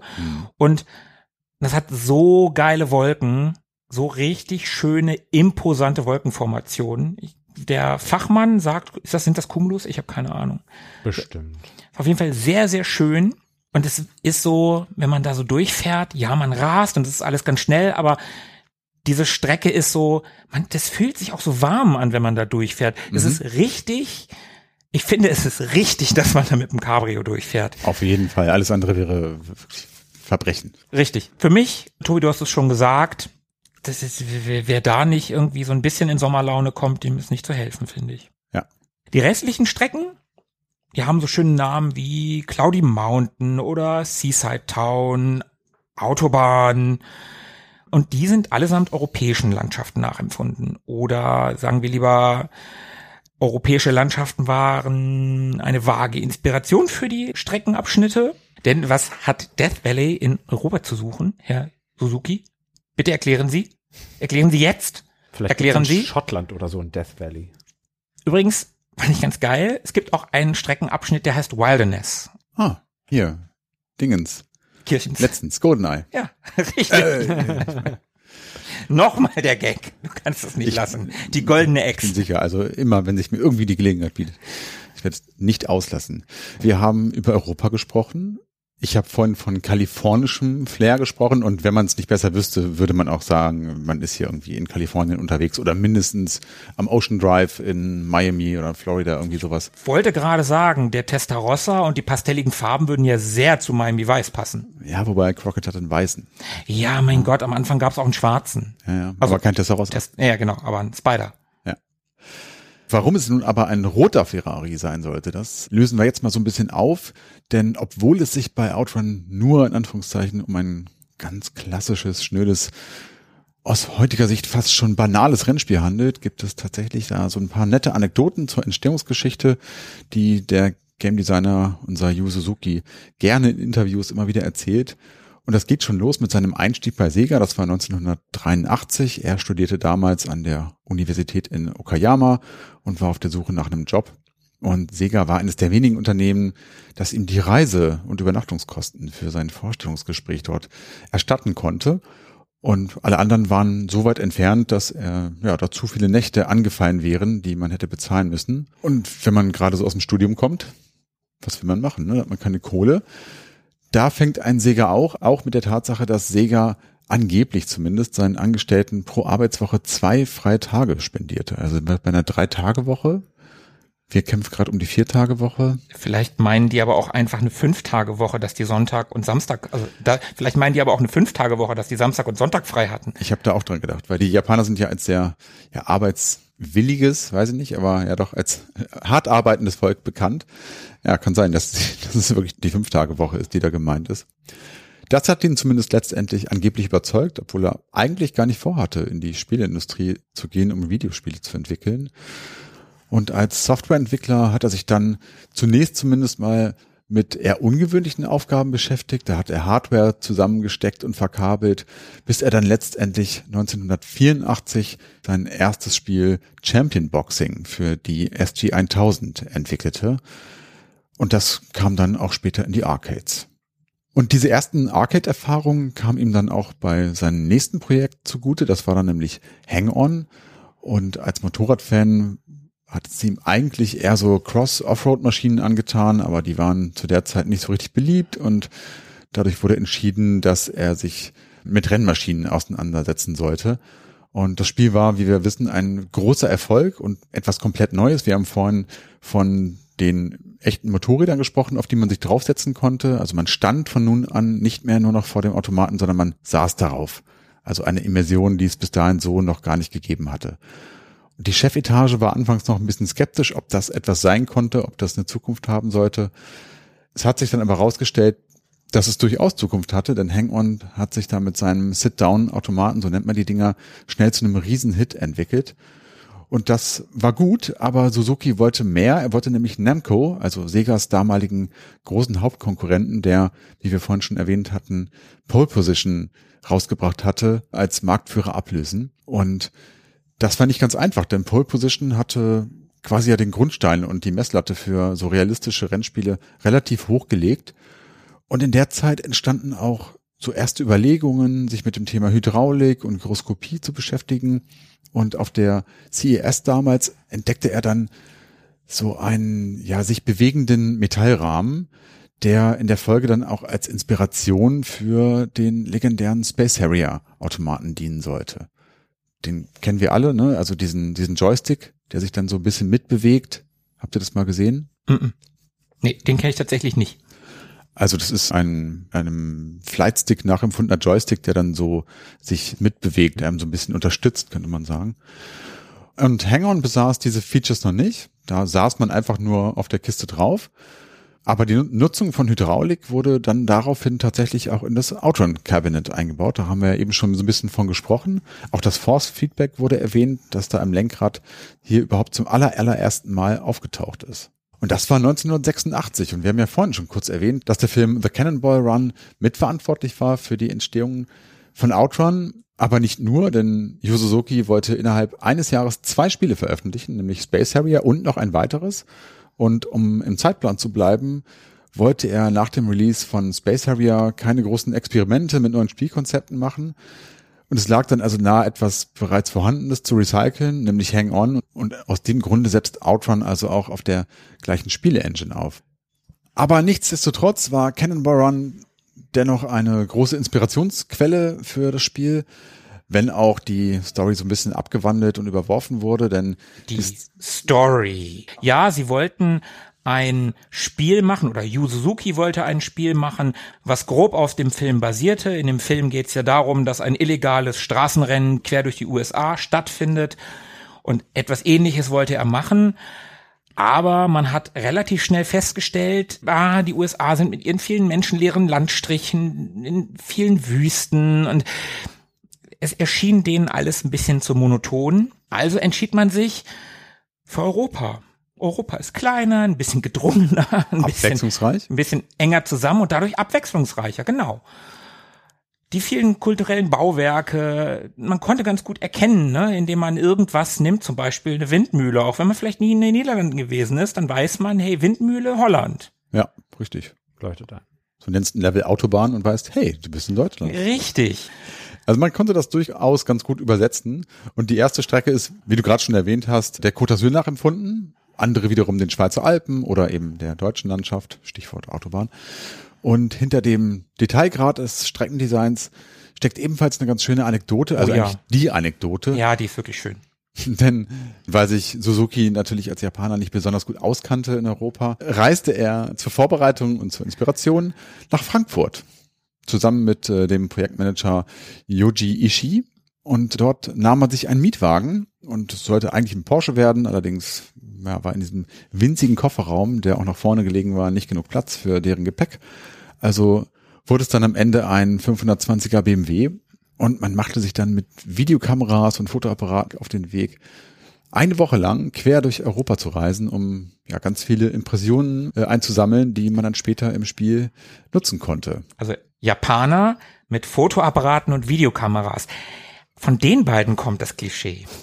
Wahrscheinlich, ja. Es gibt auch diese ganzen Bänder noch. Ich habe in einem Interview gelesen, dass er die alle ganz fein säuberlich aufgehoben hat, aber veröffentlicht wurden die scheinbar noch nicht. Also ich habe leider keine dieser Aufzeichnungen sehen können.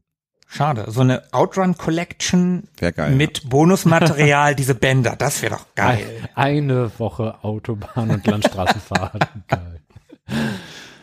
Von Deutschland aus ging es dann über Monaco und über die Schweizer Alpen nach Italien. Und in Monaco, das war so ein ganz wichtiger Punkt auf der Reise, denn da ist die Entscheidung getroffen, tatsächlich einen roten Ferrari als Fahrzeug für Outrun zu nutzen. Einige Quellen behaupten, es sei ein Daytona Spider gewesen, also das Cabrio von Crockett. Andere sagen, es war da auch schon der Testarossa, der rote. Zumindest hat er den vor einem Casino entdeckt und war hin und weg von dem Teil und seitdem auch großer Fan der Marke. Daher sollten sich in Outrun anfangs auch verschiedene Ferrari-Modelle wiederfinden, die man als Spieler auswählen konnte und auch auswählbare Spielcharaktere übrigens. Ja, du hast das ja vorhin schon angedeutet. Ich hätte es mir gewünscht, aber das ist dann aufgrund von technischen Schwierigkeiten, vor allem Speicherplatzproblemen, nicht umgesetzt worden. Auch Suzukis Vision, dem Spiel durch Storytelling ein bisschen mehr Leben einzuhauchen, musste aus Budgetgründen dann leider gestrichen werden. Ja, die wollten doch nach jedem Checkpoint, an den Checkpoint sollte doch irgendwas Tolles passieren. Da sollte ein Event stattfinden. Ja, es sollte eine Geschichte erzählt werden. Mhm. Auch eine schöne Anekdote ist zum Beispiel auch die, in der er und sein Team dann nach der Rückkehr aus Europa versucht haben, einen Ferrari aufzutreiben in Japan. Also man wollte jetzt ja dieses schöne Auto, das hat man natürlich fotografiert da in Monaco, aber man wollte jetzt ja mehr über das Ding erfahren und brauchte für Studien natürlich Fotos und so weiter. Aber es war nicht so einfach, weil in Japan gab es nicht so viele davon. Und man fuhr dann wohl, so besagt die Legende, zu fünft in einem Kleinwagen, so quer durch Japan und fand dann schließlich auch ein Modell im Privatbesitz, das dann von allen Seiten fotografiert wurde und es wurden sogar Motorengeräusche aufgenommen, also um möglichst authentischen Sound nachher irgendwie da reinzubekommen. Das ist geil. Ja, in der Arcade sind dann schlussendlich vier Ausführungen vom Automaten gelandet. Es gab nicht nur die in einem Auto nachempfundenen Automaten, sondern auch noch zwei aufrechtstehende Modelle, das Deluxe Upright und das Mini Upright und die waren dann nur mit einem Lenkrad und einer Schaltung und einer Pedale ausgestattet, aber man stand nach wie vor vor dem Automaten. Und von diesen ikonischen quasi Premium-Varianten, in denen man wirklich sich in den Ferrari reinsetzen konnte, also den sogenannten Sit-Downs, gab es auch zwei, die dann dem Testarossa nachempfunden waren und die hatten Force-Feedback im äh, Lenkrad und im Unterbau war dann dieses Hydrauliksystem eingebaut, das dann die Bewegung des Bildschirmgeschehens in die Karosserie übersetzt hat. Das war in dem Deluxe, in der Deluxe-Variante davon. In so einem habe ich ja auch gesessen. Da wird man wirklich gut durchgeschüttelt und das macht Spaß, in dem Ding zu fahren. Aber es ist auch anstrengend. Also das, wie gesagt, man wird wirklich durchgeschüttelt. Also, Outrun wurde wieder zu einem Hit und wird gerne als bestes Rennspiel in Spielhallen angesehen. Mag natürlich zum einen an dem neuartigen Hydraulikfahrwerk und den anderen haptischen Effekten liegen, wie zum Beispiel eben Force Feedback, also dieses Gegenhalten des Lenkers. Fand ich auch immer total, weiß nicht, so ein befriedigendes Gefühl, wenn man als ganz kleines Kind dann an so einem Automaten war und der Lenker drehte durch, solange Mhm. man noch keine, keine Münze drin hatte. Und sobald die Mhm, Münze drin war, stimmt. schnappte das Ding zu und man konnte es erstmal nur ganz schwer bewegen. Mhm. Aber auch am, für ein Rennspiel zumindest, schon fast innovativen Gameplay. Sagen wir mal, es hat Anleihen von Open World. Rechts oder links. und die liebevolle und humorvolle Präsentation und natürlich der wahnsinnig gute Soundtrack von Hiroshi Kawaguchi, die haben schon dafür gesorgt, dass das ein sehr beliebter Titel war. Es ist doch auch so, dass die Abzweigungen, also das Auswählen des Streckenverlaufes, das war damals ja auch was Neues. Ja. Zumindest nicht in Rennspielen. Aber nicht nur Prügel und Rennspiele sind im Portfolio des Herrn Yu Suzuki. Nee, der Vollständigkeit halber müssen wir auch beispielsweise sein Lebenswerk äh, mit anführen. Er hat es selber mal so genannt, das Action-Adventure Shenmue. Um die Jahrtausendwende herum ist es erschienen und war mit 47 Millionen Dollar das bis dahin teuerste und aufwendigste Videospiel überhaupt. Ach ja, Shenmue, das ist auch noch mal so ein Ding auf meinem Pile of Shame, was ich wirklich gerne mal abarbeiten würde. Ich habe ein bisschen Angst vor diesem Spiel. Ich glaube, wenn man da niederschwellig erstmal rangeht und sich warm schnuppert, ja, wer weiß, Zwinky Zwonky in einer der zukünftigen Ewig-Gestern-Folgen. Der gute Herr Suzuki, der übrigens 58 geboren wurde, der war ja, haben wir vorhin erfahren, 18 Jahre lang Leiter von AM2, verließ 2019 Sega, zumindest offiziell, der blieb Sega nämlich in beratender Funktion erhalten. Und dann? Tja, wir haben gerade festgestellt, Outrun war ein Hit. Und was macht man mit Hits? Ausschlachten. Ausschlachten, recyceln. äh, Melken, zwei, melken, drei, melken. Richtig. Porten, Spin-off, fortsetzen. Bei Outrun gibt's viel zu entdecken. Ist das alles gut? Äh, Nein. Nein. Nein, ist es nicht. Am bekanntesten vom Arcade-Automaten abgesehen ist sicherlich die Mega Drive-Version. Die ist jetzt nicht schlecht. Also die ist wirklich nicht schlecht, aber die ist auch nicht wirklich gut. Besonders auffällig an dem Ding ist die dunkle Farbpalette. Was Sega sich da gedacht hat, verstehe ich bis heute nicht. Es gibt diverse Fan-Patches im Internet, dass du das ROM der Farbpalette der, des Arcade-Automaten ein bisschen näher bringen kannst. Weil der Himmel, ich habe ja eben gerade den schönen hellblauen Himmel, den pastell-hellblauen Himmel gelobt. Der ist hier viel zu satt und viel zu dunkel. Keine Ahnung, was da schiefgegangen ist. Und ansonsten, ja, wir haben es am Anfang schon erwähnt, auch schon gab es damals wirklich auf allem, Sogar auf Tiger LCDs. Ja, und auf dem C64, auf dem Master System, auf dem Amiga, Atari ST, MSX, PC Engine. Nenn die Konsole und ich sag dir, dass es die da gab, außer auf Nintendo-Sachen. Wie immer bei Sega. Auf späteren Konsolen wie dem Sega Saturn oder dem Dreamcast oder der PlayStation 2 gab es das Ganze dann nochmal in der Sega Ages-Reihe. Das Original Arcade Outrun spielt man heute am besten auf der Switch. Also auf den aktuellen Konsolen kann man es auch nur auf der Switch spielen, in der besagten Sega Ages Collection. Outrun hat es aber, und das finde ich ganz witzig, ist Sega ja für berühmt und wir haben eben ja auch Shenmue schon erwähnt. Outrun hat es in andere Spiele geschafft. In Shenmue 2 kann man in eine Arcade gehen und Outrun in-game spielen, aber man spielt dann das echte Outrun. Und dasselbe kann man auch in Yakuza 0 machen. Und dann gab es 89 die erste Fortsetzung, Turbo Outrun. Das kam in die Arcades. Der Testarossa musste einem F40 weichen und man fuhr dann tatsächlich quer durch die USA. Da sieht man dann auch, warum man das vorher in Europa gemacht hat, weil das sieht schon ein bisschen langweiliger aus, das Spiel. Naja, da hat er ja noch seine, seinen Roadtrip bekommen durch die USA. Und ich lag sogar richtig mit 1992, denn da kamen tatsächlich Outrunners raus und da fährt man erstmals mehrere Autos, wie wir vorhin schon vermutet haben, und bereits die ganze Welt. Da gibt's so eine Comic-Optik, die ist allerdings so ein bisschen gewöhnungsbedürftig. Ja, ja. Und bei Unfällen ist es sogar so, dass man Lachtracks aus Sitcoms ah, eingespielt bekommt und die Fahrgäste werden in die Luft geschleudert, während sich das Auto überschlägt und fallen dann wieder direkt in ihre Sitze zurück. Mhm. Also so Comic-Slapstick-artig ist das Spiel gestaltet. Und während wir bis dahin noch im Fake 3D, wie wir das ja vorhin gelernt haben, unterwegs waren, hat es dann bis 2003 gedauert, denn da kam Outrun 2 raus und das war dann vollständig in 3D gebaut. Das Spiel gilt in seinen verschiedenen Iterationen auf der Xbox beziehungsweise der Xbox 360 als sehr guter Nachfolger. Mhm, auf jeden Fall. Also ich habe mir das auch angeguckt. Das sieht auch heute noch echt schön aus. Sieht sehr schön stilisiert aus, so dass es nicht irgendwie so, äh, dass, so dass der Zahn der Zeit nicht so doll dran nagt, sondern äh, der Stil vor dem Fotorealismus steht, ja. Wurde leider aus den Online-Stores der Konsolen entfernt, weil Sega halt die Ferrari-Lizenzen verloren hat. Wenn man das Ding heute noch spielen will, das gab es in irgendeiner Variante, ich glaube Coast to Coast hieß die, auch für den PC. Und die läuft auch unter Windows 10 oder 11, glaube ich, und läuft da wohl auch recht stabil. Wenn man da nochmal für einen schlanken Taler drankommt, kann man sich das, glaube ich, durchaus gut nochmal angucken, wenn man auf Outrun steht und eine moderne Variante spielen will. Ansonsten gab es noch ein paar Spin-offs. Es gab auf dem Master System 1988 ein Outrun 3D. Das Master System hatte ja so eine abgefahrene 3D-Brille. Was war das für eine Technik? Ich glaube, das war eine Shutter-Technik. Okay. Hm. Also das brauchte schon Strom. Und hatte dann abwechselnd abdunkelnde Genau. Brillengläser, die Genau. synchronisiert waren mit dem Bildschirm. Ja. Okay.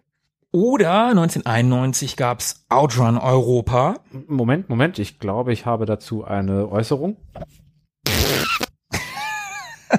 Ja, das Spiel soll, ich habe es nicht gespielt, aber das soll sehr schlecht sein. Das wurde von Probe Software entwickelt und von US Gold gepublished. Und US Gold steht meistens nicht für Qualität. Mhm. Hat auch ein seltsames Konzept, so Road Rash. Man Ja. prügelt vom Motorrad aus Leute kaputt. aber auch vom Jetski. Es ist Ja. schon merkwürdig. Das hat wenig mit Outrun zu tun und auch wenig mit Outrun zu tun hat Outrun 2019. Ein futuristisches Rennspiel, das kam 1993 raus. 93 war 2019 noch in der Zukunft. Für, für uns ist es schon Vergangenheit.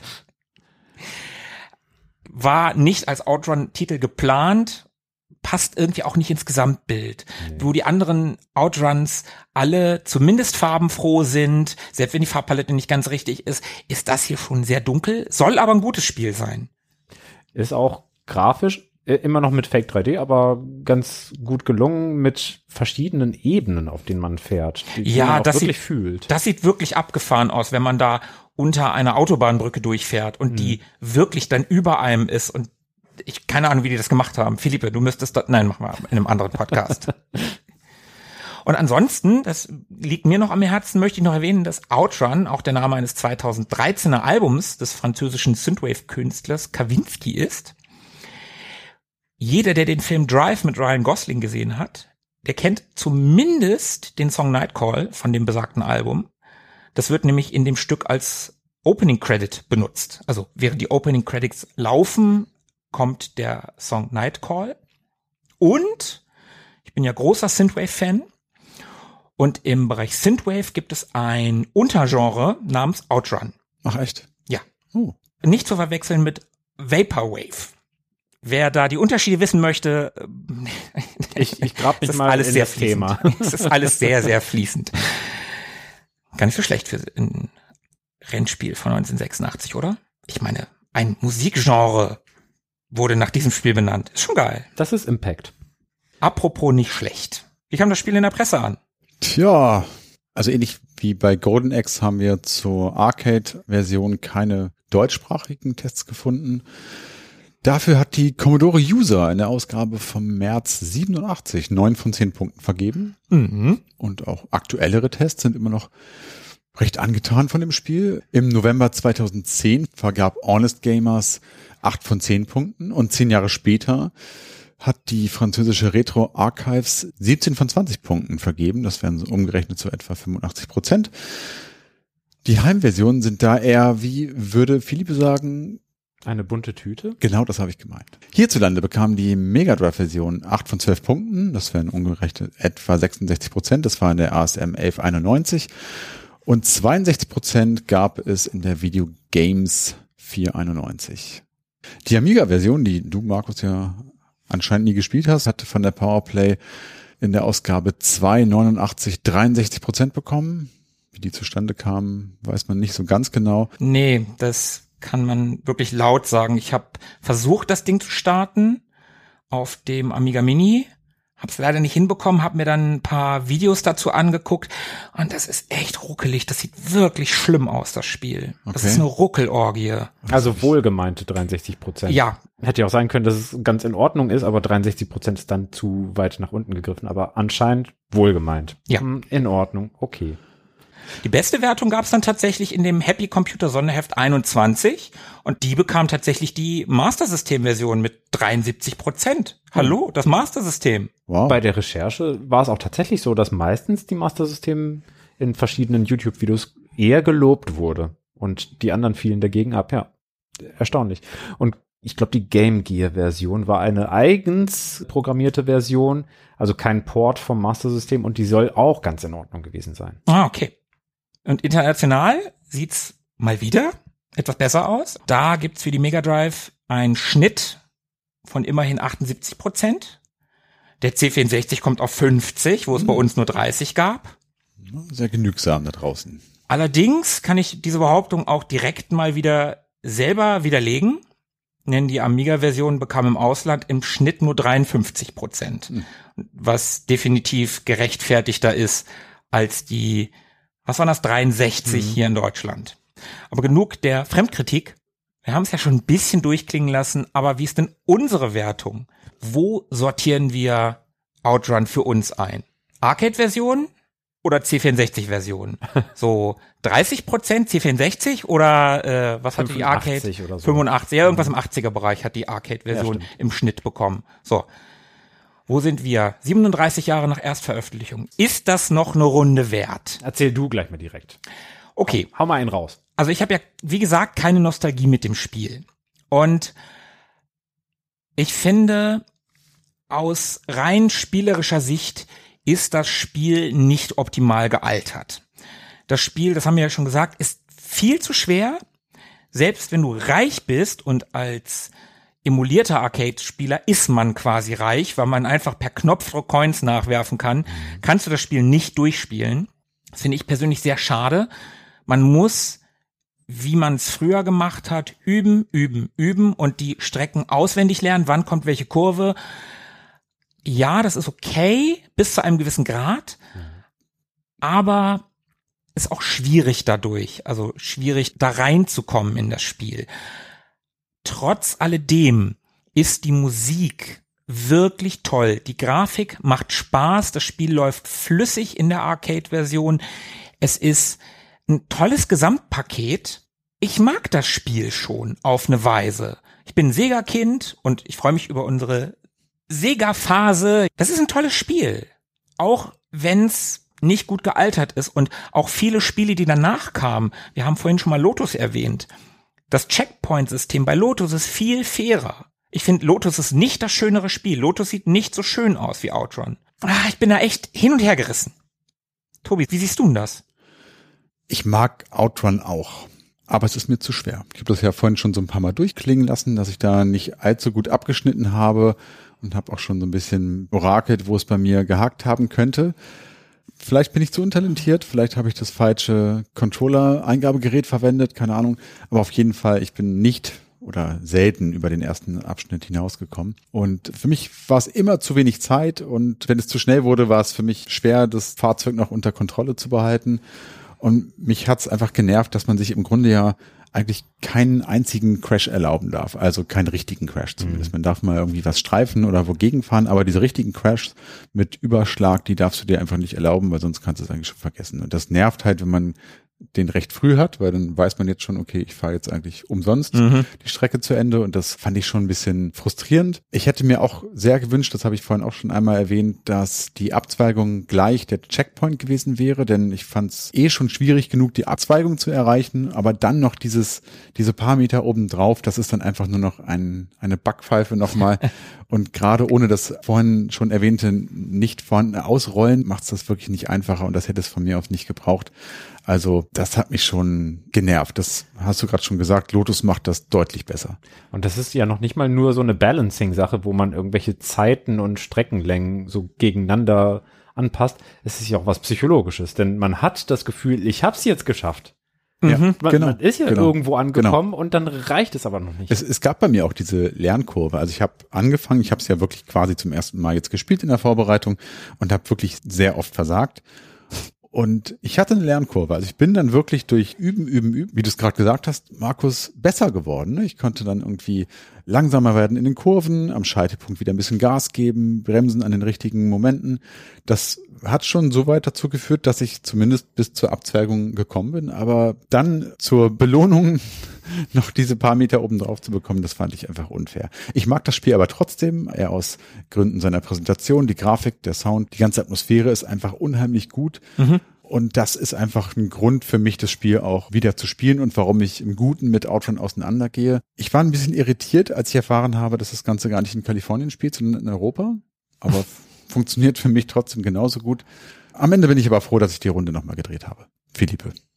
Outrun war ein echt schönes Erlebnis in der Recherche für diese Folge und ich kann mir auch vorstellen, ohne den Recherchedruck auch wieder meinen Handheld in die Hand zu nehmen und ein paar Runden zu drehen, weil es schon lockt mit den verschiedenen Gestaltungen der jeweiligen Streckenabschnitte und dann ist man neugierig, was könnte man dann noch irgendwann freischalten? Und wenn man das so äh, im Fokus hat und gar nicht so sehr, ich möchte die Zeit unterbieten, sondern herausfinden, was es sonst noch zu sehen gibt, dann reizt mich das in gewisser Weise, die Musik und die Präsentation, klar, über alle Zweifel erhaben. Wobei dieses Fake 3D mir manchmal so ein bisschen gegen den Strich geht von der Präsentation dann vermisse ich echtes 3D, was dann perspektivisch wirklich korrekt ist und mir die komplette Freiheit oder so, so ein authentisches Gefühl der räumlichen Verortung gibt, aber man gewöhnt sich daran, dass das eben so eine Reaktionsabfrage ist und dann ist das für mich auch vollkommen in Ordnung.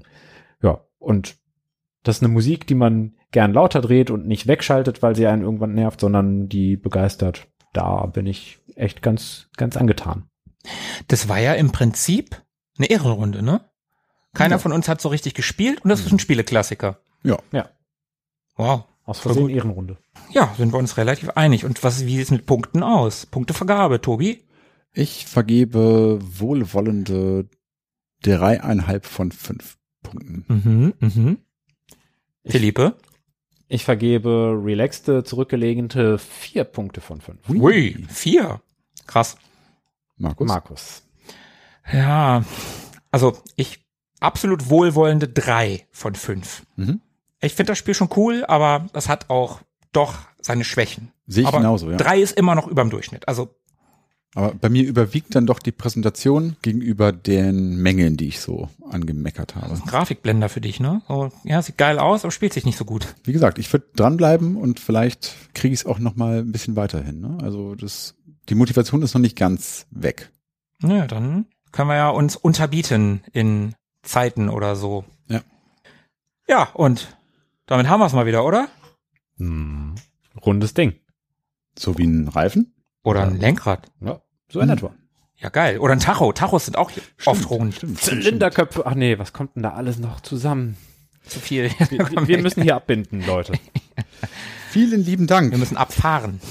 Oh, jetzt, ich muss die Abmoderation. Ja, Entschuldigung. Also, ihr lieben Hörer, vielen Dank, dass ihr unser Beifahrer gewesen seid in diesen ja, knapp zwei Stunden. Wir hoffen, es hat euch gefallen. Wenn das so ist, lasst es uns sehr gerne wissen, zum Beispiel über diverse soziale Kanäle, über Twitter, Instagram. Das war es eigentlich schon. Zur, Not so auch, zur Not auch bei Facebook. Geht gerne auch auf unsere Website www.ewiggestern.de. Da freuen wir uns auch über Kommentare. Und besonders freuen wir uns natürlich, wenn ihr uns bei Spotify oder Apple Podcasts eine 5-Sterne-Bewertung dalasst. Wir nehmen auch alles darunter. Nein. Doch, ich nehme alles. Ich, ich nehme auch alles. Na gut, ich nehme auch alles. Ich habe dem Spiel auch nur drei Punkte gegeben. Okay, mu muss ich dann akzeptieren. Willst du mehr Punkte als Outrun verlangen? Ja, eigentlich Ja, schon. eigentlich schon. Ja. So, reicht jetzt, reicht jetzt. Komm hier, da ist unsere Ausfahrt. Weg. Bis dahin. Bis zum nächsten Mal. Bis in zwei Wochen. Bleibt am Lenker. Bis dahin. Ciao. Ciao. Ciao. Mögen die Retro Boys mit euch sein. Immer.